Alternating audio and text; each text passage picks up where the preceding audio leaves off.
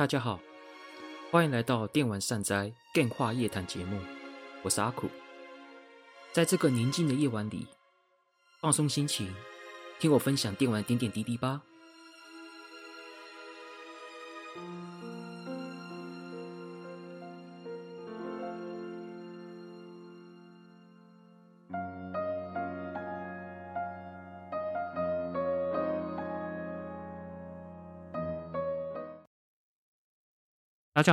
欢迎来到阿苦的 Game 话夜谈节目，我是阿苦。那今天第四十集呢，来点比较轻松的。那今天就是来讲一个我过去的日常，就当做在听我讲讲故事吧，这种感觉。就不讲那些什么特定游戏啊，也不讲什么游戏心得，就讲我国中的生活。那。或许对一般的人来说很难想象吧，可能对一些可能比较年纪比较轻的玩家来说，可能很难想象。但是如果是跟我差不多年纪的玩家，大概可以蛮有感的。时间也过了二十几年了，其实生活方式真的是蛮多改变的，真是蛮多改变的。然后就想想，哎。自己怎么经，其实自己经历过这个时代，然后到现在这样子转变的，好像经历两个世界一样哦。所以呢，今天就借由这个节目来顺便跟大家分享一下自己九零年代，也就是我国中的时候，是在放假的时候，也就是周末的时候，我们是过是过的什么样的日常生活，然后一个喜欢电玩少年在那个年代会干什么事情。所以呢，今天就是来分享这个部分哦。那我们先讲一下时代背景。时代背景，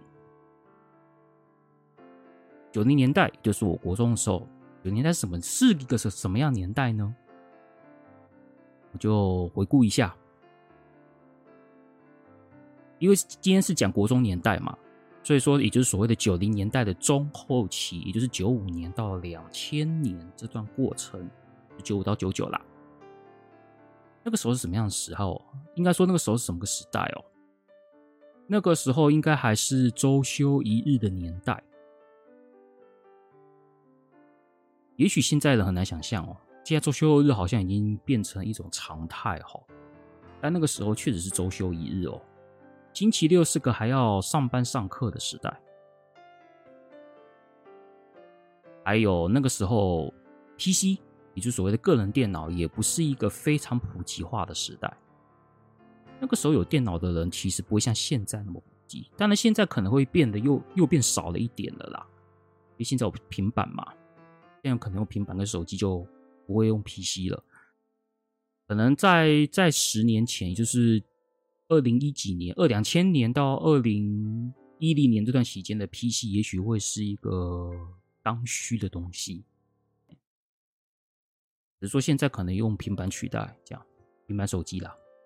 不过呢，在九零年代，当然啦，PC 本来还不是一个很普及的东西。当然，比起八零年代来说，已经便宜很多了啦。但是那个时候要弄一台电脑，也不是一个很必要事情，真的不是必要事情。还有当时有没有网际网路？其实有的。那个时候是窄屏网络，拨接时代。毕竟，UO 网络创世纪这个作品，在我那个国中时代其实已经有了，但是那个时候网络对我们来说是一个没有概念的东西，完全没有概念。那到底是一个什么样的技术？对我们来说，那是一个没有完全没有个底的一个一个科技。我相信那个时候的发烧玩家应该是有用网络玩 UO 的，只是那个时候一定是只有少数人，非常少数的人才有办法去玩。所以那个时候我其实既没有 PC 也没有网络，对，这样子。然后有手机吗？有，有手机。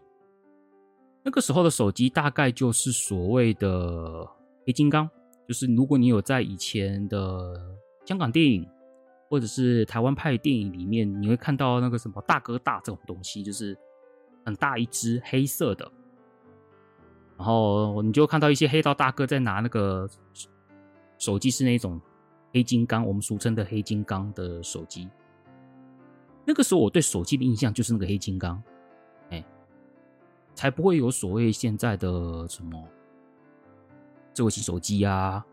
先不要讲智慧型手机了，光是智障手机，所谓的那个折叠式手机，我们都想象不到，呃也没有，甚至说所谓我们所谓的三三一零啊，传说中我们所谓的传说中神机。Nokia 三三一零这种都也都想不到，我们想到就是那个黑金刚。那个时候拥有黑金刚的人，大概也是有钱人才有吧，是对手机的印象。那个时候反而比较平民化的东西，可能是 BB 扣，哎，BB 扣。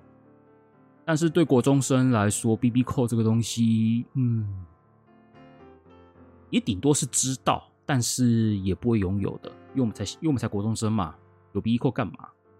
所以我们那个时候所有的联络，我所有的联络全都用打电话，也就所谓的市话。如果你如果你人在外面想要打电话给家里怎么办呢？去找所谓的那个，也就是所谓的外面的。我忘记叫什么路边电话亭哈，哎，对对对对，好像好像这么称呼，因为太久没有太久没有那种打路边电话的那个 经验了，太久了太久了。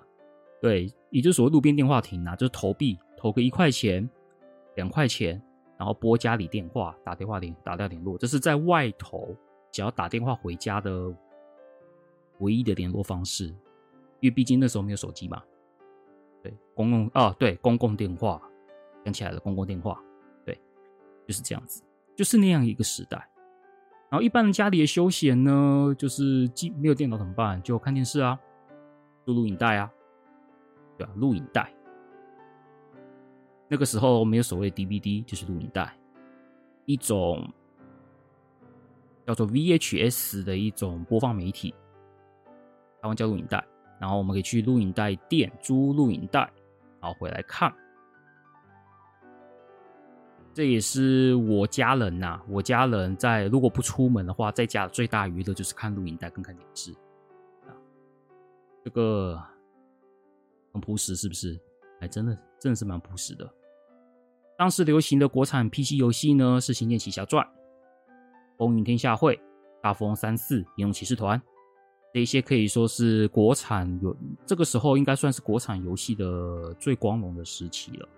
当然，很当然，我自己那时候没有电脑，所以知道这些作品的，通常都是去外面有一个所谓的投十块钱，然后可以玩十分钟的那个，他他们会做一个一个什么箱子，然后你可以要你要投钱进去，你就可以玩里面电脑游戏。大补帖时代，也就是那个时代了。那个时代也是所谓的大补帖时代，所以呢，那个那个时候国产游戏就是，也就是所谓我们台湾当时很有名的几个国产游戏。当然欧美我就不熟了，因为因为我那时候对于那个，因为我那时候没有接没有认识一些玩欧美游戏的朋友，所以我不知道那时候的欧美游戏在流行什么。对，这个就。我不是很清楚，但是那时候我那边有玩 PC 的朋友或是同学，就是玩国产游戏比较多。然后电视游乐器呢，也就是 Sega Saturn、PlayStation、Nintendo N64，也就是所谓的任天堂六十四，这样子，这三台为台湾的主流。N64 可能少一点，但是 SSPS 是大部分的。然后也因为 SSPS 盗版片的热卖哦。当时的地区性小卖店可以说非常的蓬勃。所谓地区小卖店，可能就是在那种一个区域、一个区域里面都会有几间个人经营的小卖店。在所谓的普雷伊，也就所谓连锁电视游乐器专卖店普及之前，那个时候是那时候连锁专卖店就二零零一而已啦。所以二零零一不要算的话，其实有很多个人经营的小卖店，而且通常都是一个区域都会有一间，然后你就发现那个区域的小孩子都会集中在那一间，就是那样的一个时代，很多间，你就发现一个小区域就会有一间，小区域都有一间，因为 SSPS 时期的盗版片热卖的时期，所以生意非常好。在那个时候的地区小卖店可以说是达到了非常高的高峰哦。那我就以我的经历，我就分享一下，因为我住中和，我也不会演呐。我其实跟你们知道也没什么关系。我住中和的南势角一带，光是光是那一带哦，就我的印象，从我家也就是。所谓的缅甸街、华新街那边到南势角捷运站、新南夜市那里，光是那一段区域的，当时在 SSPS 流行的时候，这一大块区域到底有多少个电玩店店家？就我的印象，将近要十间，我没有在骗你，真的，将近快要十间店。而且这时间，这而且将近这八到十间店的位店的位置，几乎我都记得。这些店我都有光顾过，他们的店的旧位置我都还记得。嗯，所以呢，这就是那个时候，那个时候的小卖店如此蓬勃到这样的程度。而且有些小卖，而且有些小，有些小卖店还除了卖。所谓的电视游戏之外呢，也放一些大型电玩在里面。这还不算大型电玩，有了那个大型电玩店还不算哦。大型电玩店就另外，那是另外一回事了。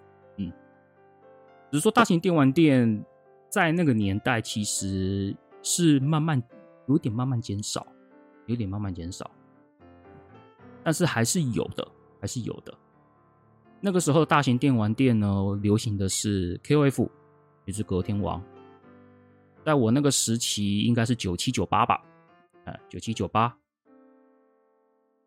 呃，因只讲九七九八，也许太那个，应该是九六到九八这段期间，哎，就是我国中的时候，九六到九八，KOF 可以说在大型电玩，是在我的大型电玩历程里面，算是印象很深刻的一个过程，就是真的是那个时候，真的是大家都在玩啊。每个每个机台都是 KOF，我国小花是快打旋风，但是到我国中的时候是 KOF，可以说大流行，每个几乎随时都可以看到有人在那边玩或是对战，且可以说印象非常深刻。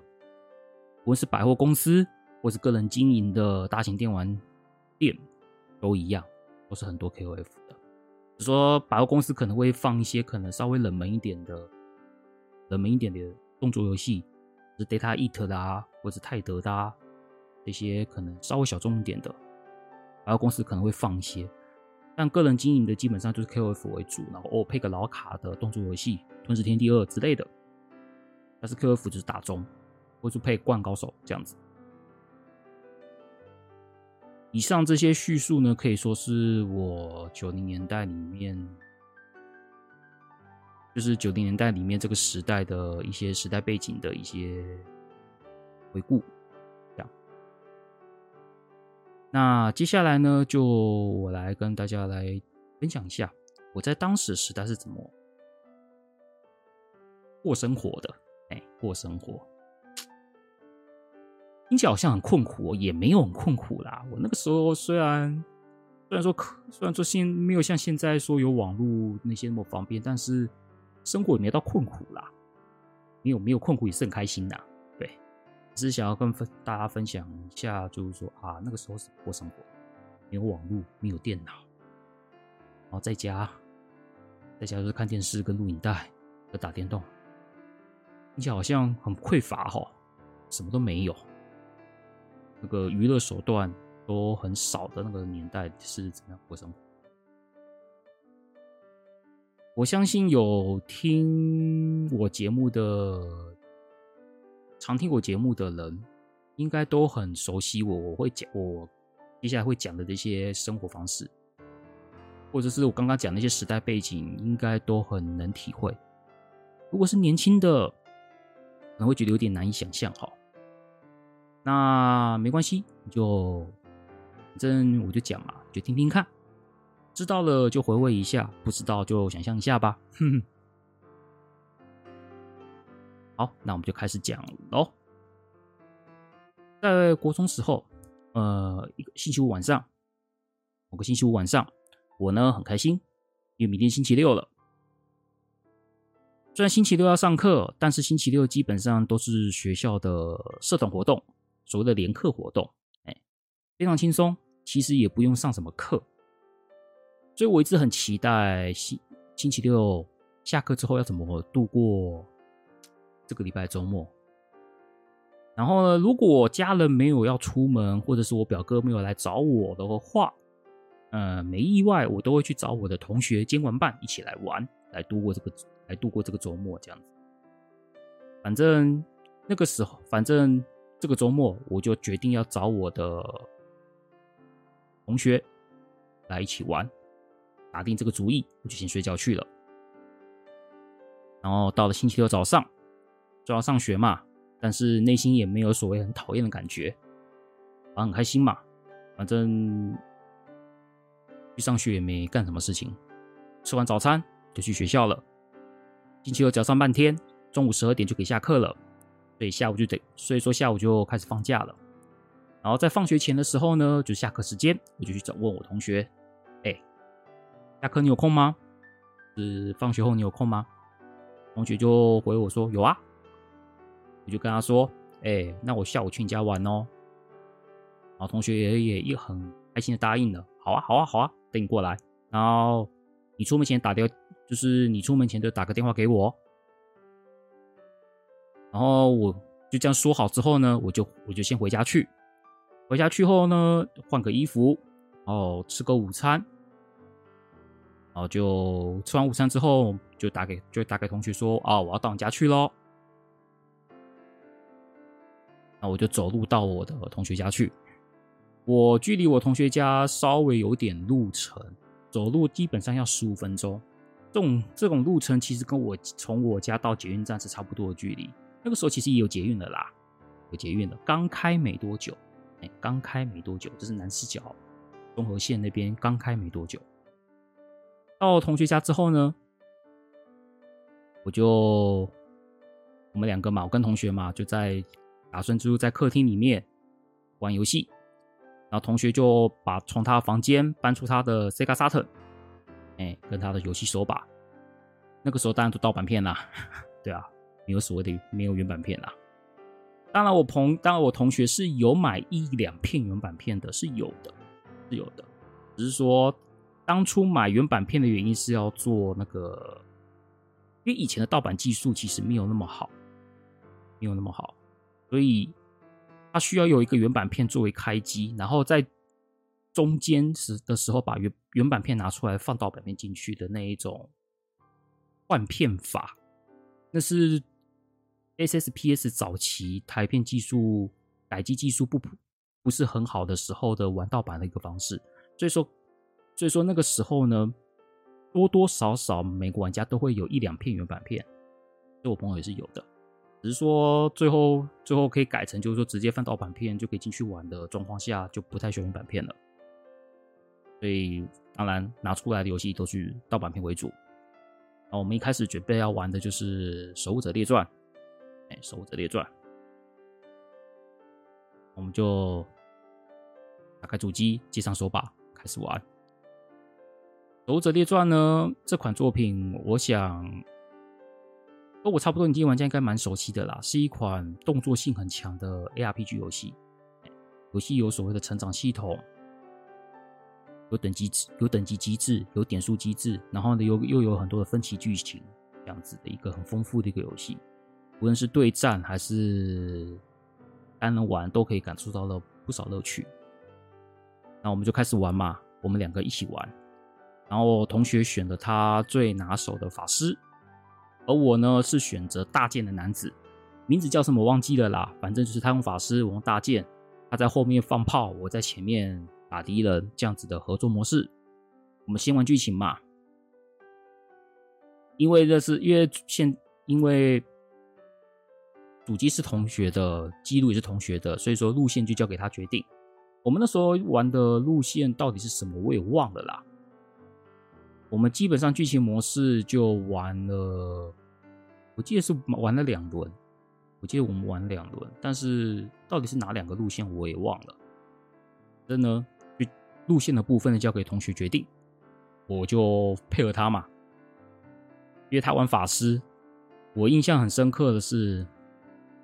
就是他玩法师的时候，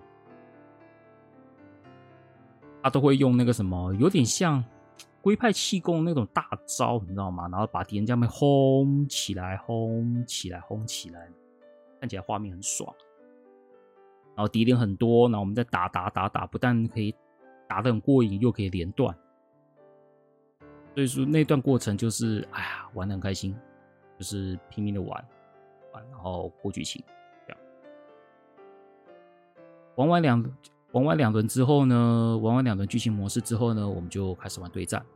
然后对战模式，对战模式的话就是斗技场，然后可能就是我们两个各选一个角色，然后再配几个电脑。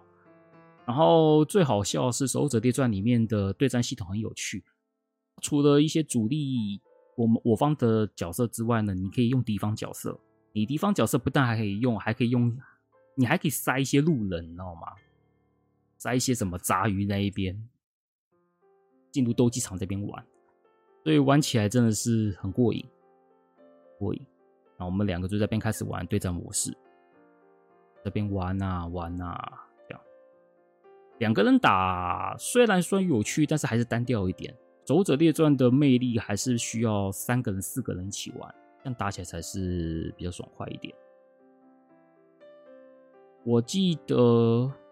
那个时候就好像对战模式大概玩了一个多小时吧，哦，前面的剧情大概玩大概是一个多小时，然后我们玩一玩累了，累了我们就说，哎，要不要再去买饮料喝啊之类的之类的，然后我们就去出稍微出门到朋朋同学家的附近的便利商店买一些饮料，哎，来喝，来喝，休息一下。接下来我们就要进行下一款作品了，来玩下一款游戏。在玩什么呢？但是既然都是玩 Sega Saturn，对不对？所以就他就拿了一个东西出来，叫做 KOF 九七。哎，KOF 九七，他有拿了加速卡，然后他就把那个 Sega Saturn 上面的记忆卡拔出来，然后插上加速卡。再放放入 KOF 九七的光碟片，就开始进入游戏了。我们就开始打 K F 九七。，K F 九七，那不用多说，可以说很有名嘛。而且 Sega Saturn 版本的 K F 九七的移植水准可以说非常的好，比起 PS 版好太多了。那我们就开始打 K F 九七。我那个同学呢，用他最习惯用的是草薙京。草薙、八神跟雅典娜，然后我自己呢是八神克拉克跟泰瑞，然后偶尔会用雪鲁米这些，我们就开始对战。不过呢，我那个同学其实实力非常好，实力非常好。然后其实我们两个在边对战，然后对战的过程中，其实都是我输比较多。说我偶尔会赢，但是大部分都是我输。小时候嘛，其实怎么讲，就很屁，很屁，就是输的时候还会怎么讲嘴呀？就是我们在玩的过程中，我们在玩的过程中都是不但当然就是会稍微讲一些嘴一些话，如可能有点像垃圾话这些东西，当然可。但这些垃圾话可能就是一个童言童语，不会说讲的很毒，但是就是你可以听得出来我们在嘴，哎，我们在嘴，哎呦，这嗯，就是那种感觉，呃，就是稍微有点，就是打的过程中，就是因为我比较弱嘛，然后同学就稍微说，哎，行不行呐？哦，哎，对啊，你怎么太弱啦之类，就是稍微做一点小小挑衅。我了，当然，当然，或许以外人来看，好像是觉得干嘛这样子，就是，但是我会觉得这是一种，嗯，我不知道怎么讲，就是男人之间在。应该说，男孩子之间在玩那种竞争的游戏的时候，会不自觉所展现出的一种态度，就是你嘴一下，我嘴一下，哦，小呛一下彼此，然后我们都我们都会就是那一种，我们我们虽然是好朋友，但是在玩这种游戏的时候，就是彼此就当做是一个对手，然后我们都会使尽全力，然后就开始玩。然后中间都会有一些火花，火花。当然，我也曾经生气过啦，哎，生气过啦，对啊，因为小时候嘛，就是，毕竟我是输比较多的人啊，你输多了总是会不爽，会不爽，所以说也是有就是生气的状况。但这不是一个好行为啦，因为你弱就是弱，你人家人家陪你玩，你实力不足，说实话就是实力不足。然后你在那边生气迁怒人家，其实真的是不对。但是小孩子嘛，国中生还真是个小孩子，就就差一点点会，如果稍微一点不一点点失控，就会变成真人快打。嗯就会变真人快打，这一点就还好。我跟我那个同学，就算哪就算哪次会遇到一些情绪情绪失控的状况，都没有演变成真人快打了。对，就是可能就是啊，就停了。所以说还好还好，就是我们再怎么屁都还有维持到一个底线。但是这段过程就是回想起来会觉得，哎呀，自己怎么那么屁。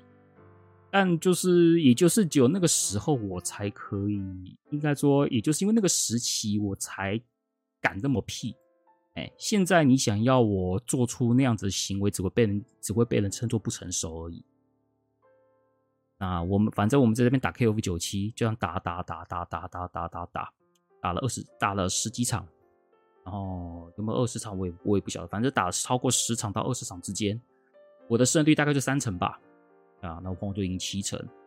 毕竟我那个同学去参加 KOF，当年在一九九七年，哎，九七还九八年，在那个 Nova 资讯广场 SD 太郎所举办的 KOF 比赛，他可是打赢了当初进四强的队伍哦。的，就是我们当初第一个对手，就是后来进四强的队伍。我那个同学干掉两个人，对，干掉那个四强队伍的两个两个玩家。要不是因为我跟另外一个朋友不争气，害他输掉，对啊，所以他实力是真的够强的。然后就这样子，他实力是真的够强，所以说输 也是不意外啦。也这方面就我就是不如人家，这也是确实的。我跟他，我跟他这样玩格斗游戏，基本上就是一直维持这样的调性。我到之后的九八。跟之后的九九，其实我们在玩彼此的那种竞争游戏，都会有，都是变，都是这样子的态度，即使就是就是这种感觉，哎，然后最后我们玩了，我们玩了大概也是大概一两个小时，一两个小时，然后就差不多下午了嘛，也累了。因为格斗游戏其实是一个很吃精神的游戏，所以说我们玩也累了，也累了，所以呢，所以我们就想说啊，累了嘛，现在时间大概下午四点，大概四点多，然后我们就休息一下，然后休息的时在休息的过程中呢，同学就说：“哎，我们要不要去那个小卖店一下？去电玩店？”哎我心里想，嗯，好啊，就走啊，我们就去那个电玩店。那个电玩店距离同学家大概只有五到十五分，五分到十分钟的走路路程而已，很近。想说也好，我们就去电玩店看看有没有什么东西，然后顺便跟老板娘打声招呼。哎，因为那间店算是我同学的常光顾的店家，然后太，然后我也我也因为同学介绍这个店家给我，然后我也成为那家店的老顾客，所以我们两个都算是那间店熟客，我们就一起过去，一起过去，然后到了电玩店呢，然后就打声招呼嘛，然后老板娘看到我们两个，哎，哦，你是你们俩啊，就是很熟，呃，都认得我们两位。既然都到电玩店了，那天礼拜六嘛，我就跟老板娘说：“哎、老板娘，我要一本《疾风快报》，新的一期的《疾风快报》。欸”哎，哦，老板说：“好啊，一本五十块。”我就拿出了手上的五十块钱，交给交给老板娘，我就拿到了《疾风快报》。哎，然后我就，因为我买杂志的习惯就是，买杂志的习惯就是现场。现场就是拆看，哎，二话不说买回来就是现场看。我买的那一期呢，印象印象蛮深刻的，就是看到《光明会暗西战篇三》的消息公布了，哎，《光明会暗西光明会暗西战篇三》，还有《冒险奇谭》格兰迪亚的报道，刚好就是在这期《疾风快报》里面有刊登。我看呢，我看到的时候可以说是非常的期待，可以说非常的兴奋呐！哎，对啊，月光明会激战篇，对啊，我买 Sega Saturn 不是为这个吗？啊，冒险奇谭，我就看到了当初的《王都巨神》的游戏的发布，以。以当时的三 D 水准来说，《王都巨神》的三 D 画面其实当初非常吸引我。虽然说 Sega Saturn 的三 D 技术、三 D 的效能没有 PS 好，但是《王都巨神》所展现出来的效果已经是以当时来说算是一线水准了。然后我就看到一个广大的三 D 世界，然后展现出呢在我眼前。然后《冒险奇谭》，《冒险奇谭》呢则是。二 D 跟三 D 的结合，然后你就看到二 D 的二 D 的人物设定，然后再搭配了一个，就是就是那一种充满着幻，因为冒险奇谭比较像是一种，它算是幻想，但是又带有一点一点点点现代感的那种味道。然后它的画面跟光明会那种全三 D 又不太一样，然后冒冒险奇谭是有一种二 D 跟三 D 的结合，看起来其实就。更赏心悦目一些，更赏心悦目一些。那个时候就啊，看看到这两款作品的报道，可以说看得很入迷啊。发售日刚好也是年底吧，年底我记得是年底，也快出了，大概再过个三四个月，可能再过个五个，可能再过个半年或三四个月就出了。那个时候就啊，内心就很期待说，啊，出了就一定要买啊，类的。然后这是我买《疾风快报》，然后同事呢，呃，不同事是同学，口误，不好意思。同学呢，同学他有跟小卖店订原文杂志，哎，他他除了《疾风快报》有买之外，他有订原文杂志，他都跟老板娘订原文杂志，他订的是电击 PlayStation 啊，不，电击的 Sega Saturn。其实 PlayStation PlayStation 它也有订啊，它就是 Saturn 跟 PS 都有订。那时候我看着是超凯啊，这我都我都蹭他的。哎、他那一天是拿 Sega 电击 Sega Saturn，哎，电击 Sega Saturn。然后老板娘跟那个同学说：“哎、你你的电击 Sega Saturn 到喽，啊，记得拿。”然后他就说：“哎，好。”啊，然后我们也他也是跟我一样现场翻翻。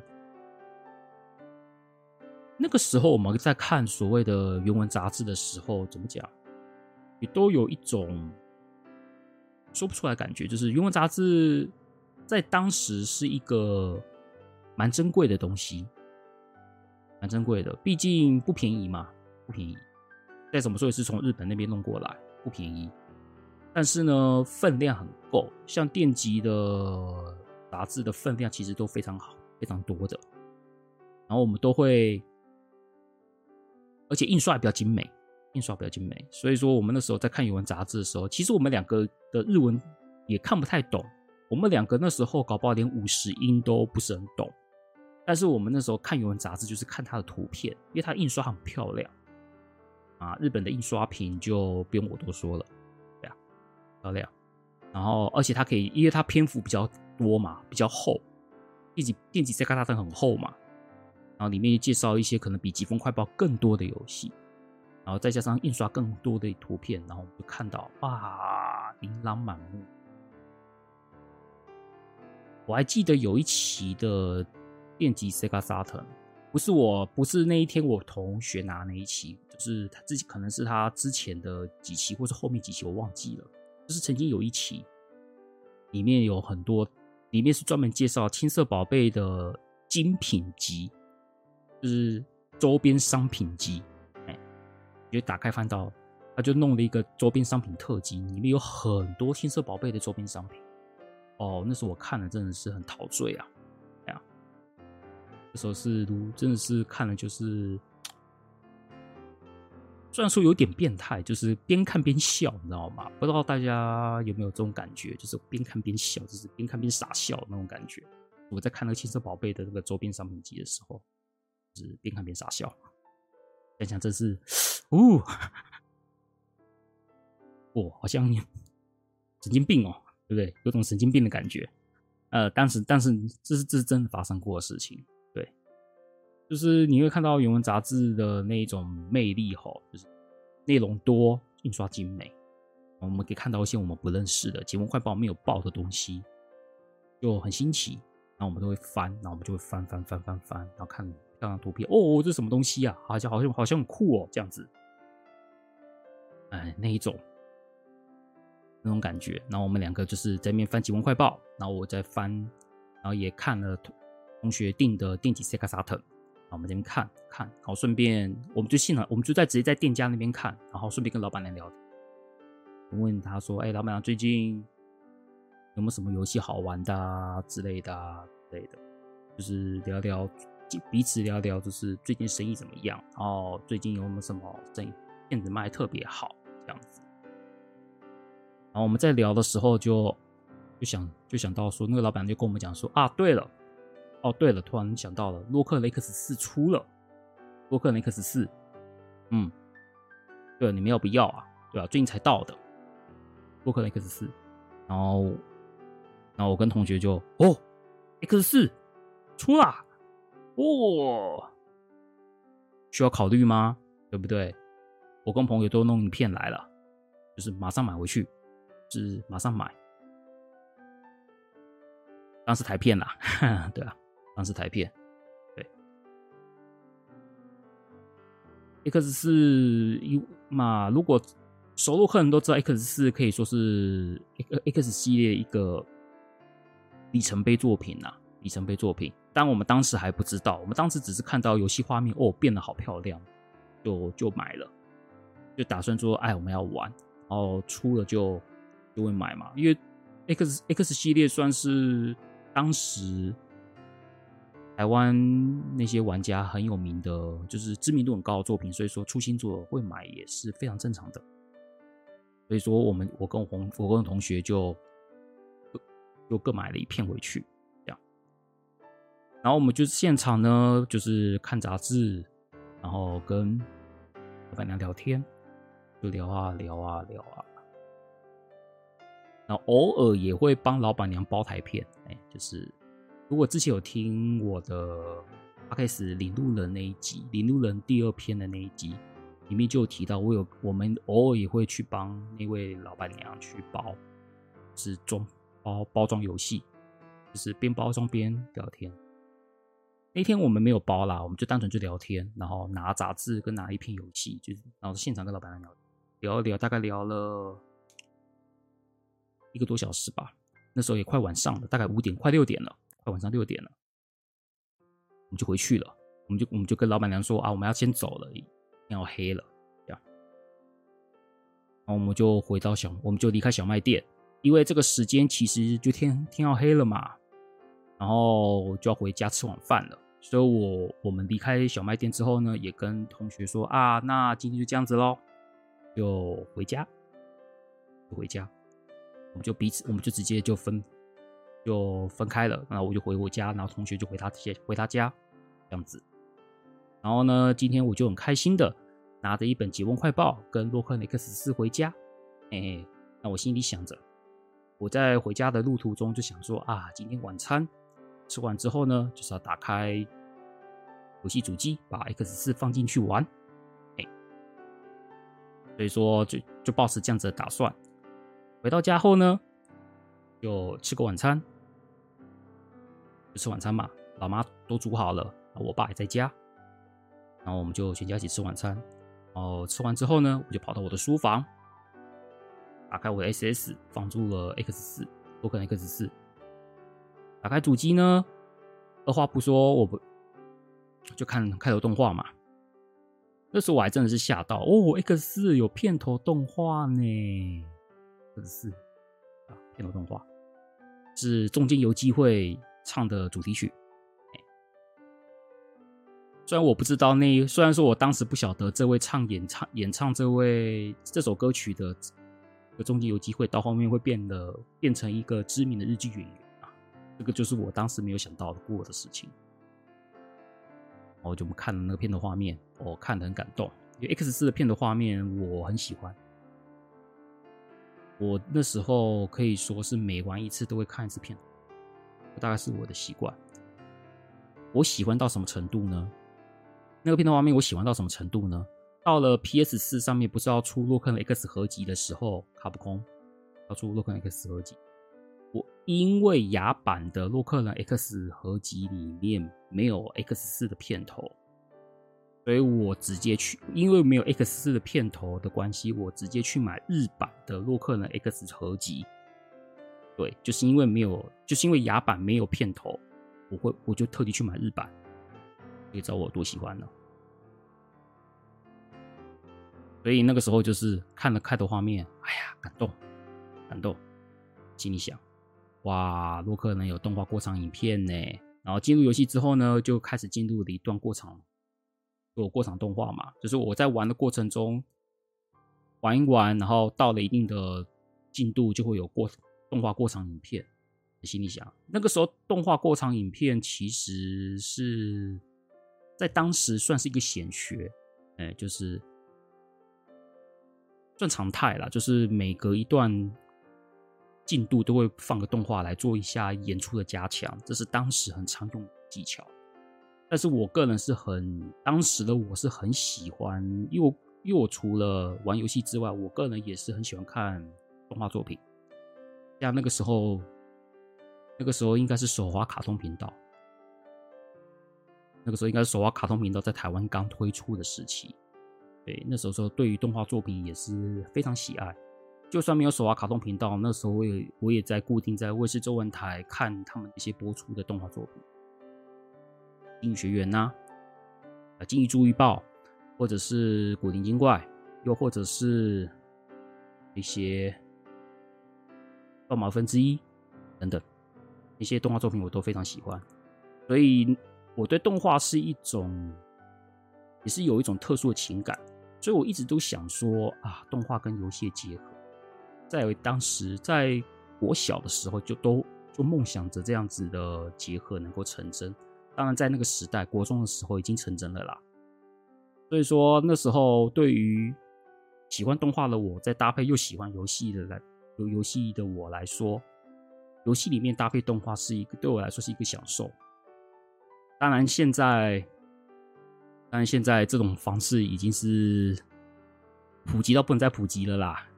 有时候还会觉得动，有时候还会觉得过场影片太啰嗦，我想砍掉的。但当时的我，是对于这样子的演出方式真的是很喜欢，因为毕竟，毕竟那个时候的技术能达到这样子，也是我当时始料未及的。可以说很开心呐、就是玩的开心，看的也开心，这样子。然后看完 OP 画面，然后选择主角，然后杰洛。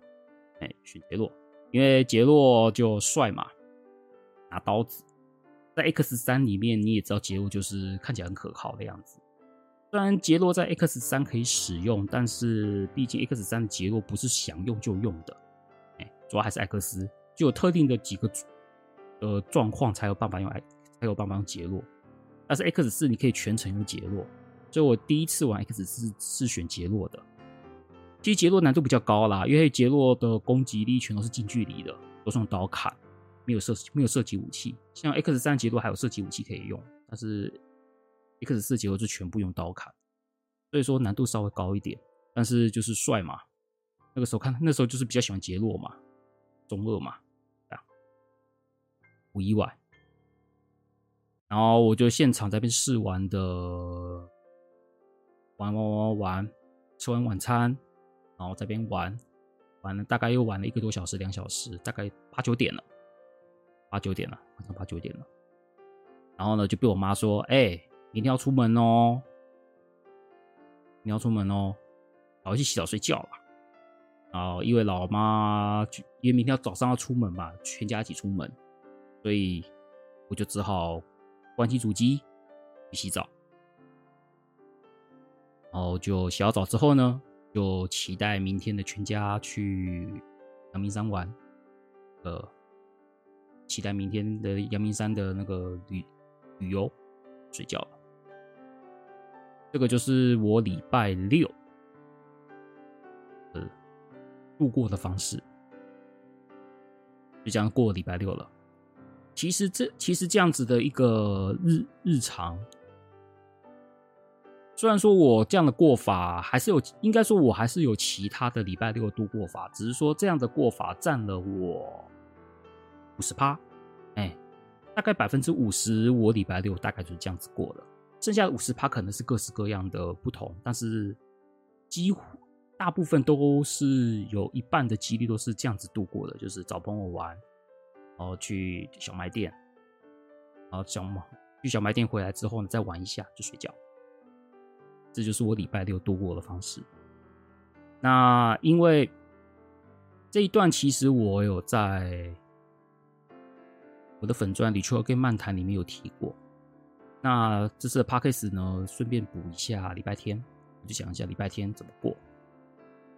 当然礼拜天，其实我我们礼我礼拜天我在国中的时候礼拜天那个时候，其实我爸很常开车带我们出去玩，去野柳，去阳明山，或者有时候会去一些基隆，就是他常常带我们出开车带我们拍拍照，这是在我国小国中时期很常见的事情。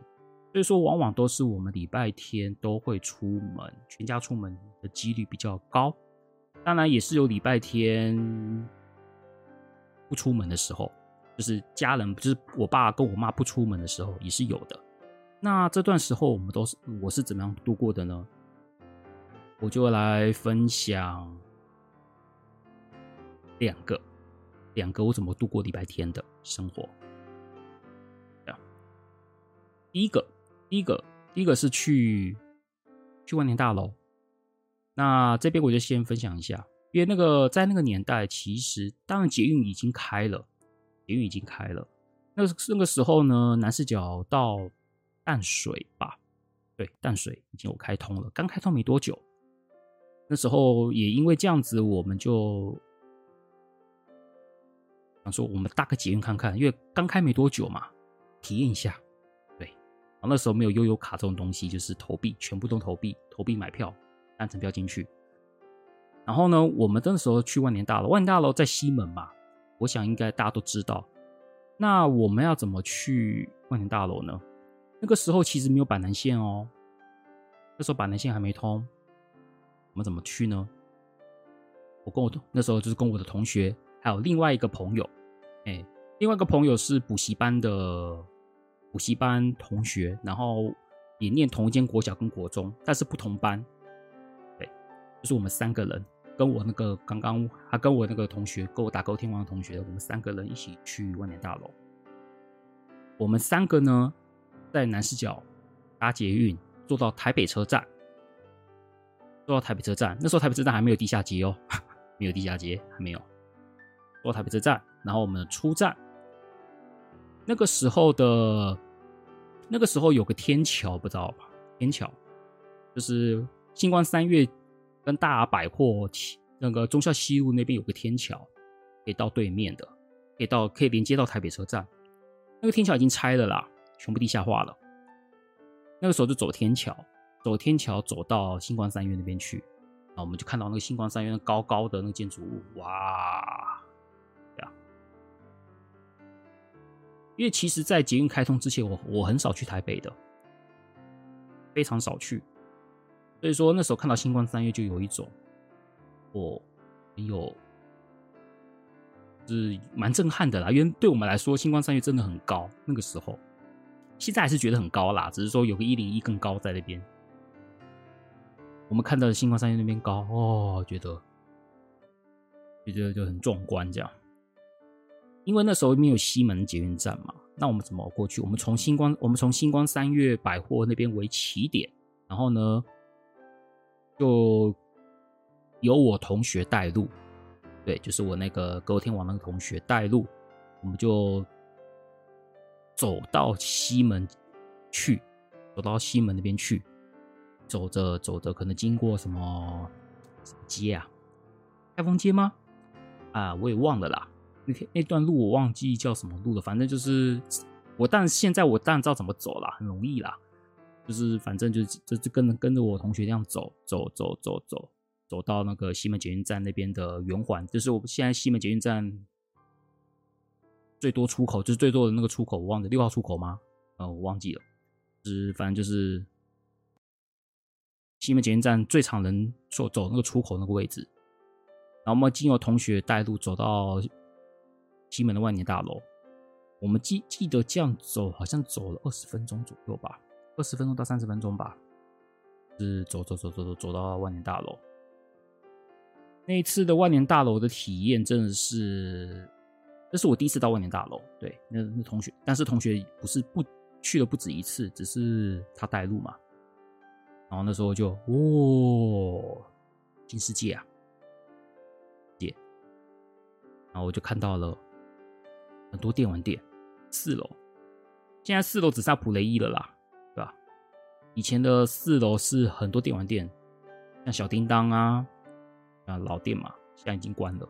小叮当啊，还有那个有一间店是一手扶梯正前方有一有一间店，那间店叫什么名字我忘记了，反正就是那间也是开很久。然后我们就看到哦，好多电玩店，然后里面还有一间叫做永华书局，现在叫杂志风，位置一模一样。杂志风也就是杂志风西门店，以前叫永华书局。然后里面看到满满的原文杂志，满满的原文杂志。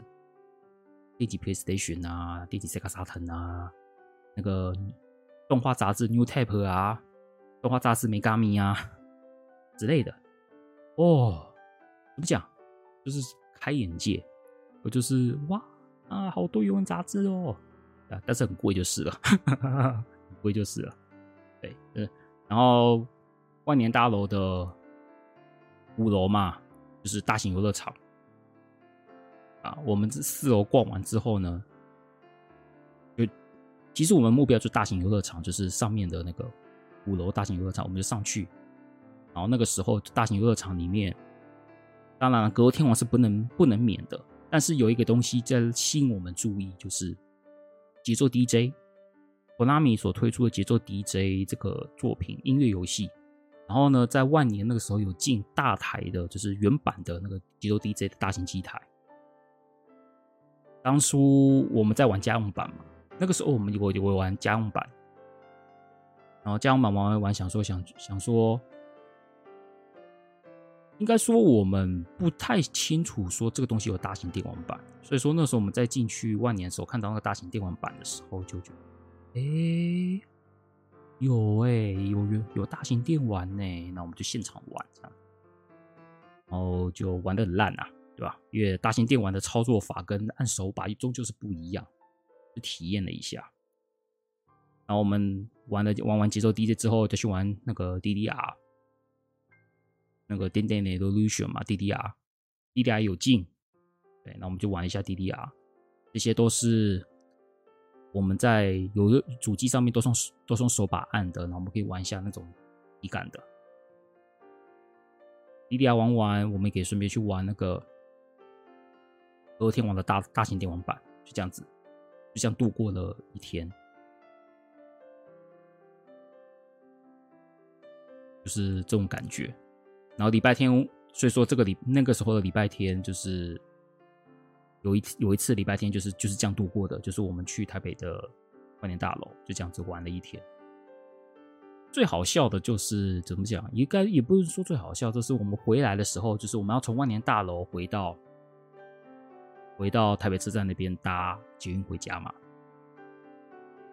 这样去的时候，我那个时候其实，在西门捷运站通之前，我们都我一直我一直都觉得，就是说我要从台北车站去西门，我不会担心迷路，我会担心迷路。当时的我。但是回从但但是从西门那边回到台北车站，我就不都我就不会担心迷路。为什么？因为我们我们看的星光三月大楼的方向走就不会错了。对，所以说那个时候就是那个时候我们回台北车站就是看了星光三月大楼那个方向走。当然同学有在，同学带路就好了。但是我以后我自己一个人来的时候呢，就是回去。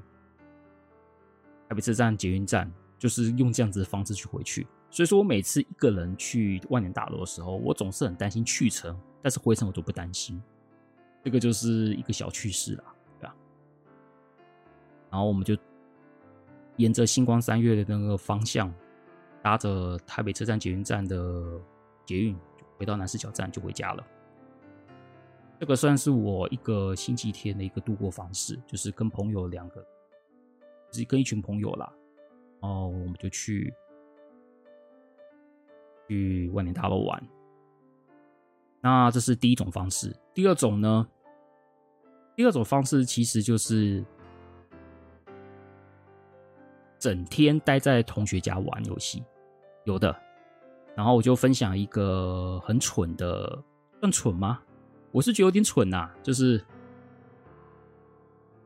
一个故事，一个小故事，就是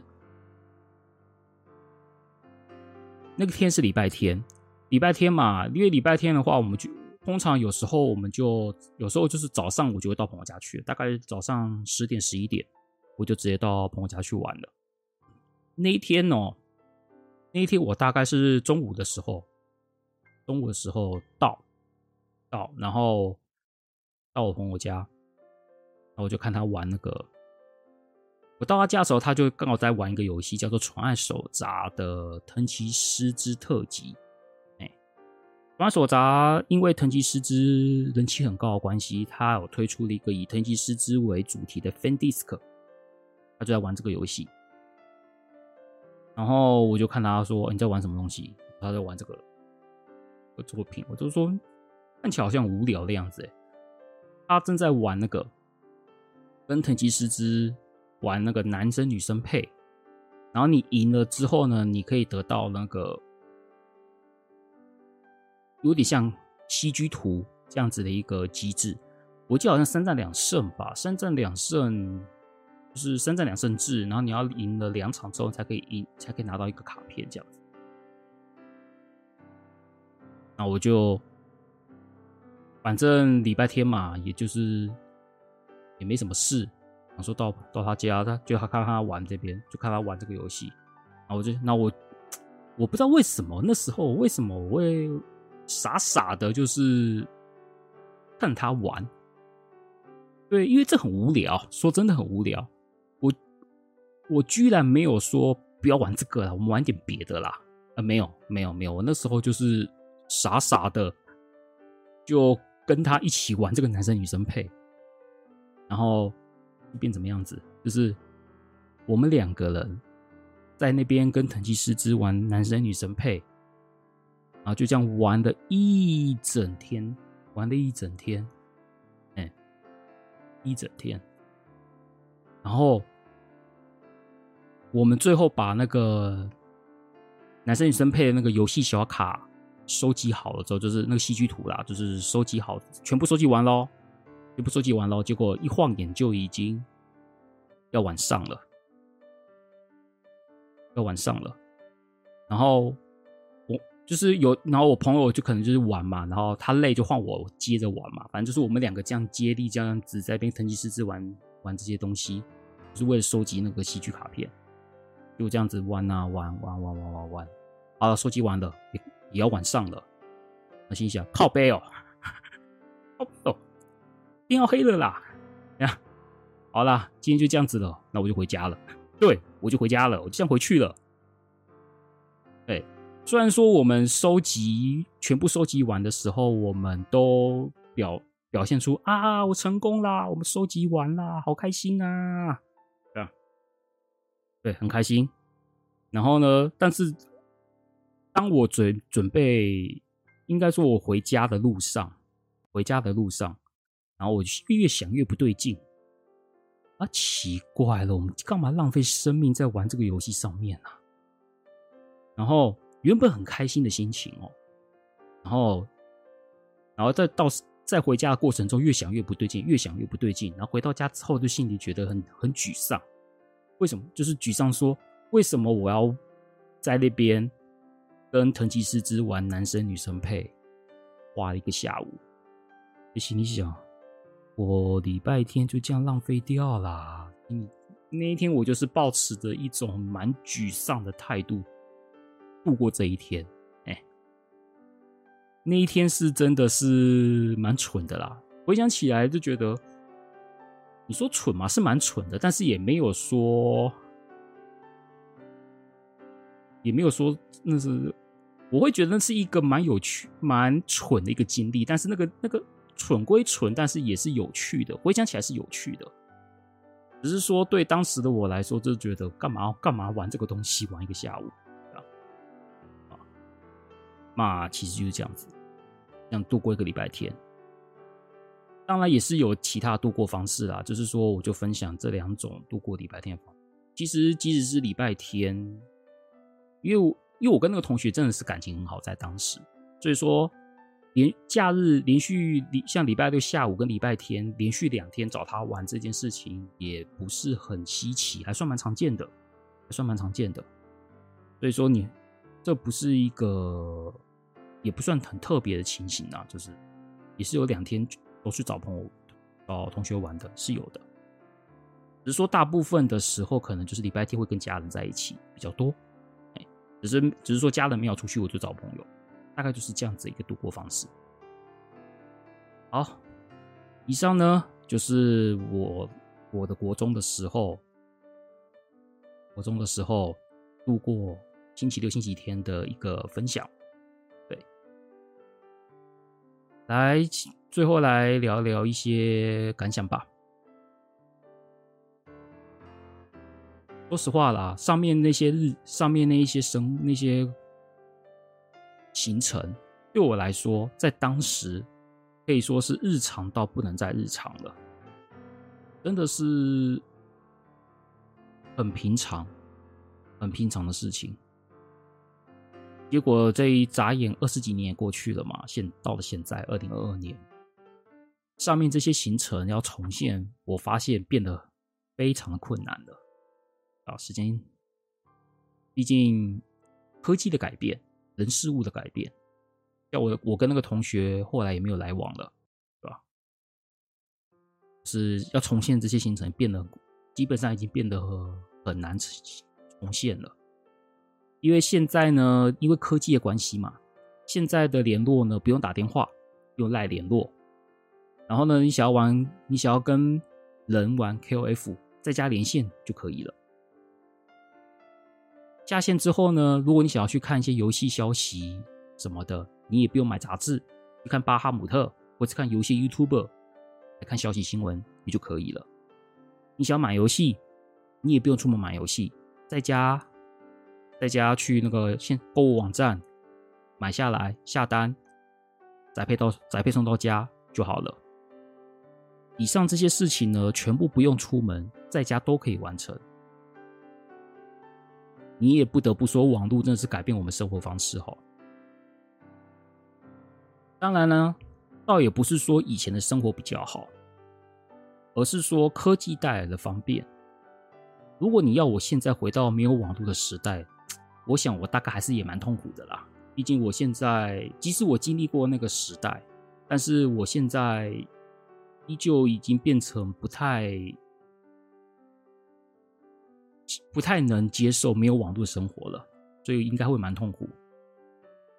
顶多就是，如果要我回到那个时代，我可以比年轻人还容易适应那样子的环境吧，因为毕竟我经历过嘛。对啊，只是说科技的方便之余，也会失去一些东西。以前呢，要取得资讯呢，或者都是要人与人互动，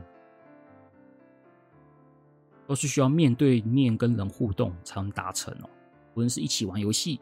或是要到小卖店买杂志，跟老板娘聊天，这些都是人跟人的面对面互动，那个交流其实蛮深的。这也就是所谓我以前我一直都觉得，就是说以前的电玩店有人味，就是这个这个是就是因为这个缘故，那个交流是很深的。虽然说在当时的所谓的人味，人味是交人人跟人的交流很深刻，但是也因为没有网络的关系。人跟人之间的交流也受到了不小地区限制。现在因为网络发达的关系嘛，所以说我们也可以认识到一些我们平常见不到面的一些区域的一些朋友。这一点我会觉得，这也是网络有带来好处。只是我会觉得，就是说科技带来的方便，但也会失去一些东西。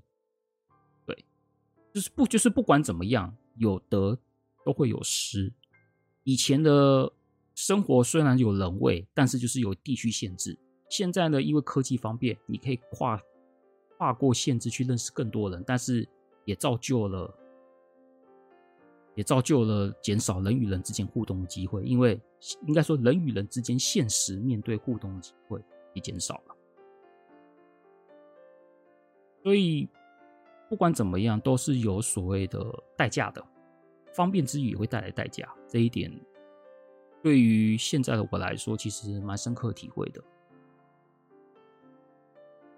现在因为网络发达的关系哦，啊，所以人与人之间距离，虽然说你有办法认识更多的人，但是某种程度来说，也会让人依赖，太过依赖网络，就会变成就是说。啊，何必要见面呢？网络互动就好啦。所以说会造就了一种人与人之间距离其实也变疏远了，也也会变成有点疏远，因为见面的必要性就变低了，所以也会造就了一些不少社交恐惧的人呐、或者是说可能会比较容易遇到说什么面对人或陌生人出现紧张而不知道讲什么。或是说应对不当的事情，就是的状况会比较多，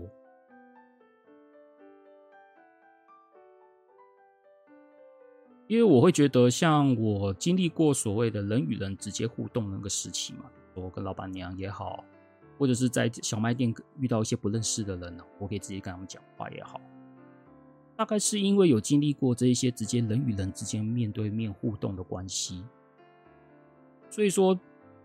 也因为那段过程，所以说会导致我在与人互动的时候的紧张感可能不会那么严重啦，就是比较不会有紧张的感觉。就算会出现一些紧张的状况，但是调整的状况也变得比较快，也比较快适应。所以说，这也影响到我之后在运用一些社群软体的时候呢，也比较放宽心的去主动认识一些不认识的网友啦。没关系，就认识啊，认识看看，打声招呼，然后就说声嗨。就我觉得你的自介很有趣，想认识看看。当然不认不想认识就算了，这样子。也因为这样子，我有不少朋友都是因为这样，因为这样子的过程而认识的。像我常用的社群软体是噗浪嘛，我噗浪的噗噗浪朋友其实将近七十趴左右都是这样子认识来的。剩下三十趴都是本来就认识的，其实就对我来说，这不是也因为经历这样子的过程，对我来说，主动认识人不是一个太过困难的事情。不过因为现在我比较忙啦，所以说在社交上面可能就变得比较没那个心力去去社交。对，但是在之前没有那么忙的时候呢，其实认识朋友算是蛮常见的事情。当然啦，白目的事情，那个人与人之间的白目的事情，我也是做过啦。只是说，只是说回想起来，总是毕竟年轻嘛，年轻总是会有一些做一些不体面的事情。但是至少这段过程都有在慢慢的修正，所以说整体来说还是还是会觉得自己有成长了，这样子。所以我会觉得，即使网络再方便这件事情哦，我还是会建议，就是说多多与人与多多与人面对面的互动，就算是跟老朋友也好，或者是跟新朋友、陌生人也好，就是。学习一下跟，即使网络很方便，你还是要学习跟人面对面的实际互动，然后你才可以就是说感受一下人与人的那种面对面交流。我认为那种面对面的交流是有一种网络上面网络上面交流无法表达的那个魅力跟一种那种感觉是。很独特的，独特的，我会觉得这是面对面见面，还是有它的一些魅力在。虽然说可能会遇到所谓的，比如说人家不愿意认识你啊，或者是说面对面打枪啊，这个当然有，是有的，是有的，但是没有关系嘛，没有关系啊，因为就再去认识，就是反正就人家不愿意，再找别人就好了。其实很多时候不知道哎，就是我对我来说，就是这是一个很自然的一个想法。但是有些人可能会因为被打枪，会觉得否定自己，觉得自己很自己很差。我认为这是没有必要的，也只是刚好你跟这个人不合。所以我会觉得，就是我你就是说，除了运用网络之外呢，也是多多去。与现实人互动，我认为是还是有点还是有需要的，因为毕竟你认识，毕竟你在与人现实互动，如果能够互动的好的话，对未来的一些可能之后你可能要工作上、职场上，或者是一些其他的事情上，或者是说甚至是所谓的男女互动，都有帮助的。这是我一个蛮实际的一个想法。好，那这个就是今天节目里面最后想要跟大家分享的的感触啦。哎，好了，这就是以上今天节目的内容了。不知道听完之后你感觉如何呢？嗯，是否能感同身受，还是觉得很不可思议呢？嘛，都好啦，上面讲的都是我真实的生活轨迹啦，啊，就当做听，就当做听我讲床边故事就可以了。希望以上的生活轨迹可以给你点乐趣，或一点认识啦。那本期节目到这边啦。喜欢我们电玩三灾节目呢，请在 Apple Podcast 给我们五星评价，也欢迎到我脸书粉专阿库里秋跟天地来与我互动。那我们就下集再见喽，拜拜。